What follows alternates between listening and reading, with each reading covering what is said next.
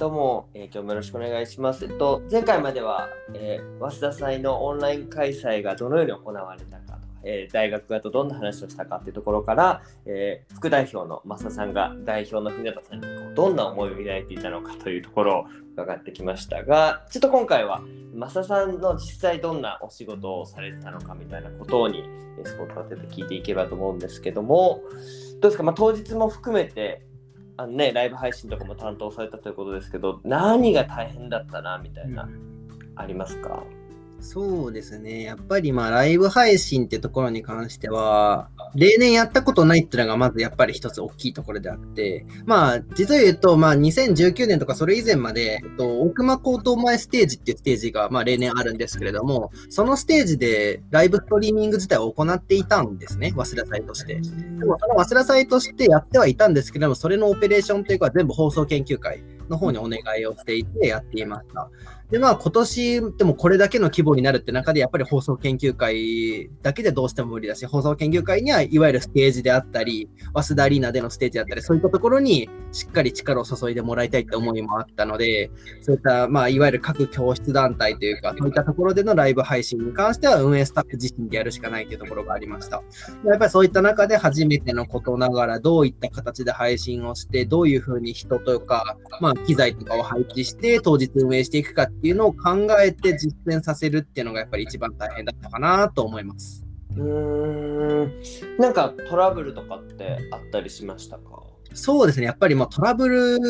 はむしろだらけだったかなというふうに思ってます。それこそなんか多少配信が映らないとか、ちょっとネットワーク途切れたとか、正直ザラで、それは正直なんかトラブルのうちにも入らないかなっていうふうに自分自身思って、まあそれで配信途切れちゃうこととか多少あるんですけれども、まあトラブルだらけの中で一番僕が印象的に、まあ印象に残ってるトラブルとしては、去年の、まあ、政治家さんを呼んで講演を行ってくださったサークルさんの企画で、えっと、そのまあ、ある教室で行っていたんですけれども、その教室で行っ、教室の下の教室でリハーサルをしていた人たちのマイク音声が、その講演の場に流れてしまっていたというトラブルがあって、まあ、そういうちょっと正直予想だにしていないトラブルだったりとかして、まあ、それをどうどうして起こったのか、それどう改善していけばいいのか、何が原因なのかみたいなところを考えて、まあ、対応するっていうのが一番大変だったかなと思います。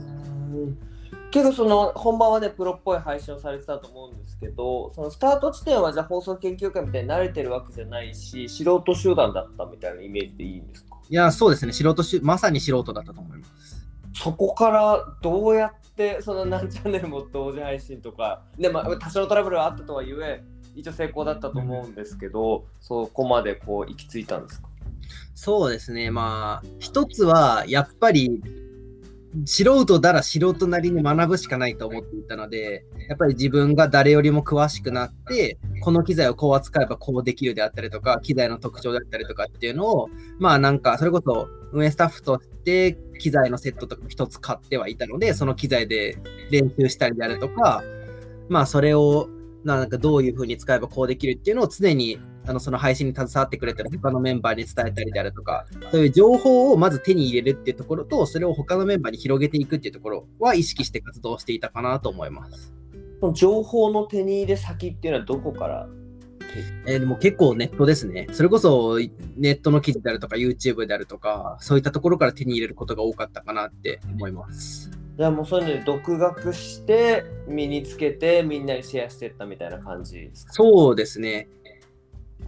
それこそ技術に関しては僕だけじゃなくて結構他にも優秀なメンバーが何人かいたので、そのメンバーたちの力も借りながら共有し合ったりであるとか、で、その共有し合って、ああ、じゃあこうすればいいねって最終的に結論が出たものを他の配信担当してくれるメンバーに共有したりであるとか、っていう形で運営はしていました。うん、当日は怖くなかったですか、それ？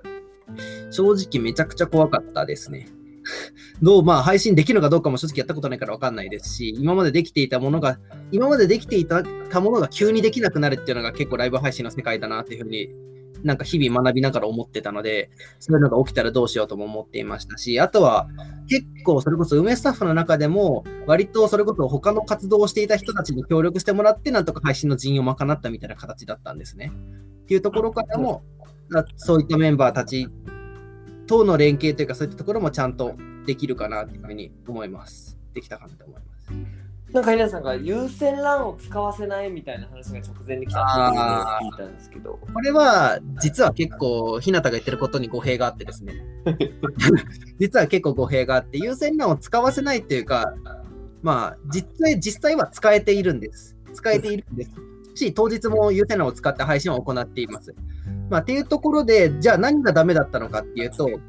まあちょっと詳しくは本当に細かい話なので、まあ割愛するんですけど、優先のつなぎ方にはざっくり2パターンがあって、まあ、まあ簡単に言うと、なんか繋いだだけで勝手に繋がる方式と、繋いでいろいろいろいろ設定してようやく使える方式みたいな2つに分かれています。で、その前者の方は、まあ簡単に使えるけれども、なんか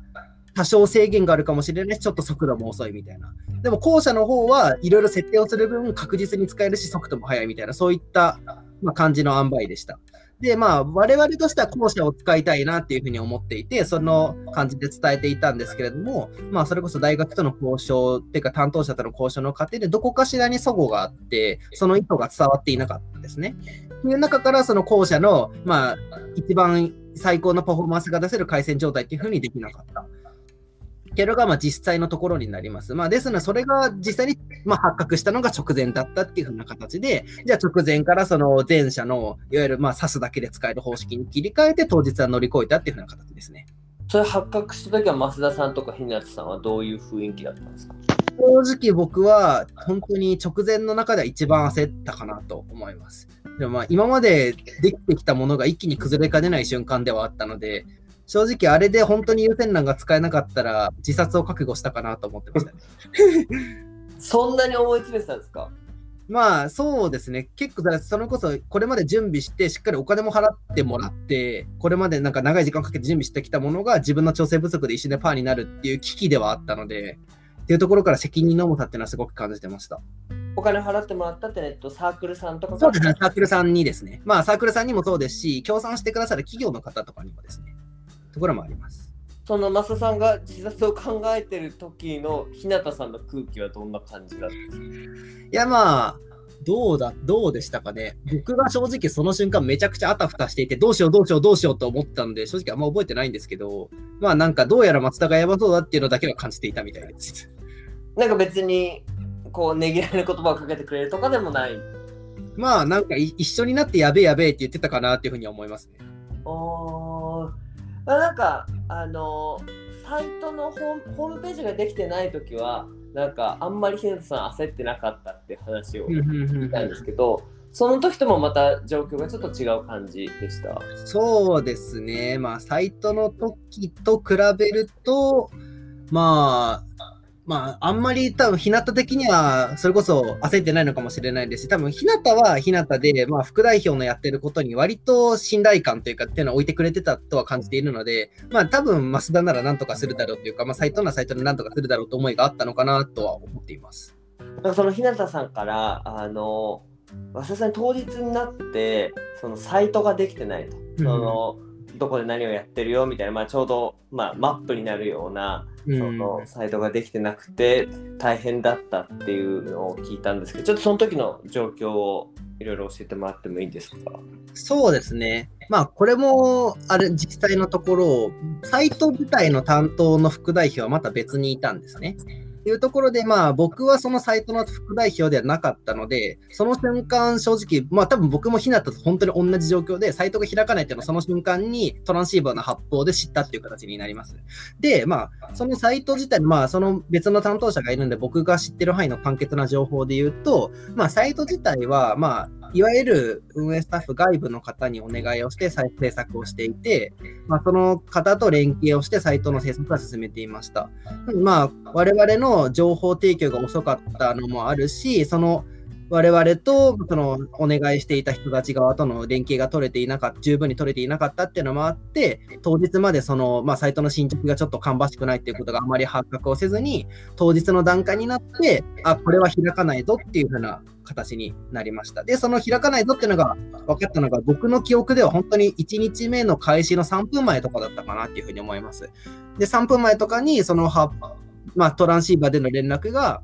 まあそうですね、えっと、早稲田キャンパスのメンバーでトランシーバーを持ってる人たちの中に流れて、じゃあそこから、まあ僕自身は他の活動と並あそれこそ配信のいわゆるケアとかと並行しながら、そのサイトに関する進捗を見守っていたという形になっていますね。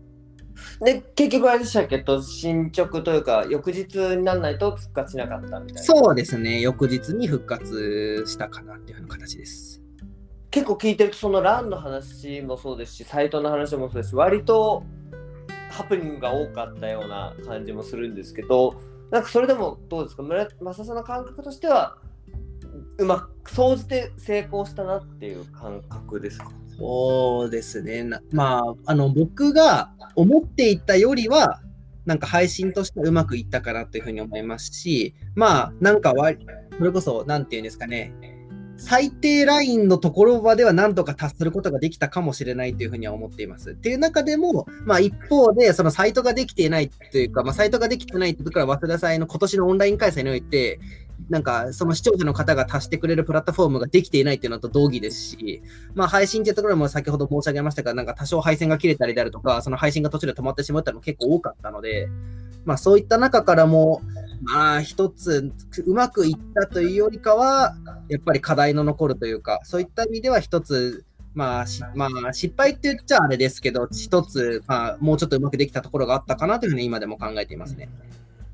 マスさんがその自殺したいっていうところから 倒れたのはいつ頃ですか？それは10月の末とかだったかなというふうに思います。10月の末とかに改めあそれが発覚をしたので、はいその優先欄がちょっと使えないかもしれないみたいなところですね。その瞬間だけはまあ思っていたんですけど、まあそれが確か解決するって結構なったのは、もうその翌日とか翌々日ではなんとかなるっていうふうにはなっていたんですか、実は。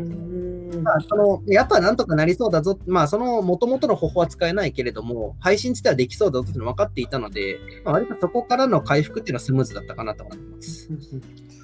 その逆に言うとじゃあ他のその参加した人たちの評価って言ったらあれなんですけど、はどんな感じでした？そのまあ途切れたりしたけどやってよかったって感じだったとかまあいろいろあると思うんですけど。そうですね、まあ、やってよ、まあや、この状況下でやってくれてありがとうっていう声が、まあ、それこそ一定程度届いたっていうのは僕自身把握をしておりますし、直接言われたことも結構あります。ただ一方で、まあやっぱり今年の状況の中で、まあなんかもうちょっとクオリティが高いものできなかったのかであったりとか、なんかこの失敗、この失敗どうにかならなかったのか、まあサイトが開かないっていうのはどういうことだみたいな、まあいわゆるご批判の声、お叱りの声っていうのは結構いただきましたし、っていう意味でもやっぱり我々としても真摯に受け止めて反省する部分はかなり多いものだったのかなというふうには今思います。それってなんか終わった後マサさんたちの中で反省会みたいなのしたりするってこと？そうですね、はい、それもありました。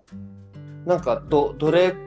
どんな反省をする感じなんですか？そのとはいえもうね終わってしまったものは終わってしまったものだけでね謝罪するってわけでもないでしょうし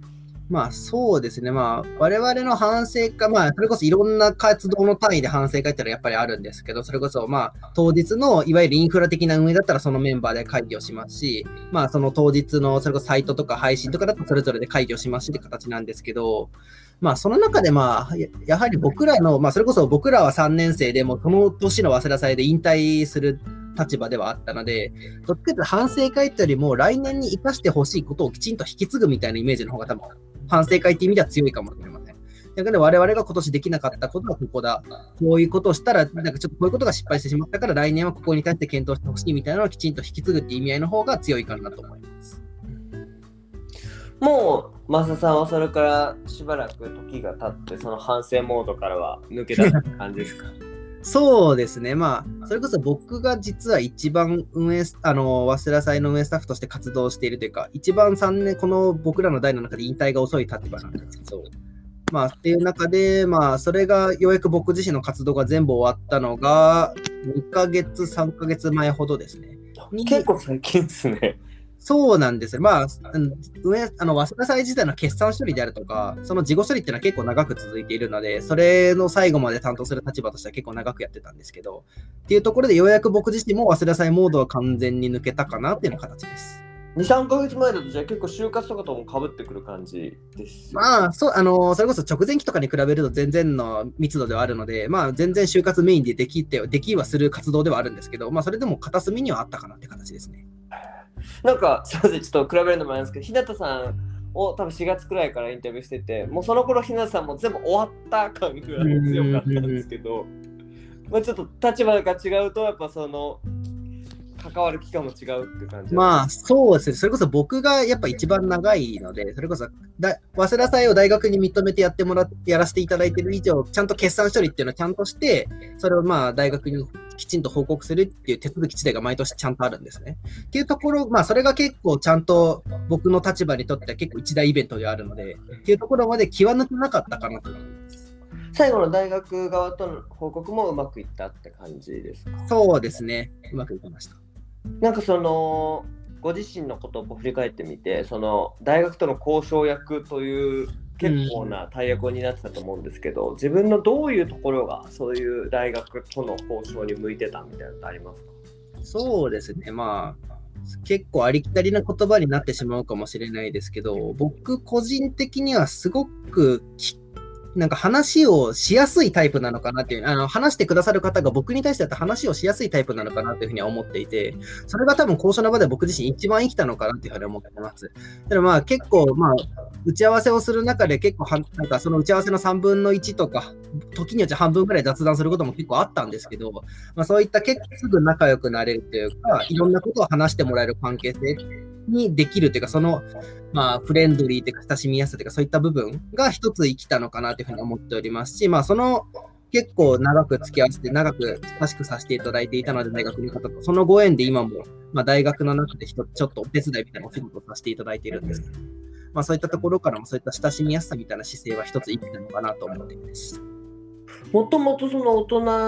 には慣れてたっていう感じなんですか？そうですね、まあ僕自身、なんか、それ大学の入学当初からご縁でさせていただいてるアルバイトで、大人の方と関わる機会がすごく多い、まあテレビ局でのアルバイトがあるんね。っていうところの経験から結構慣れてはいるかなと思います。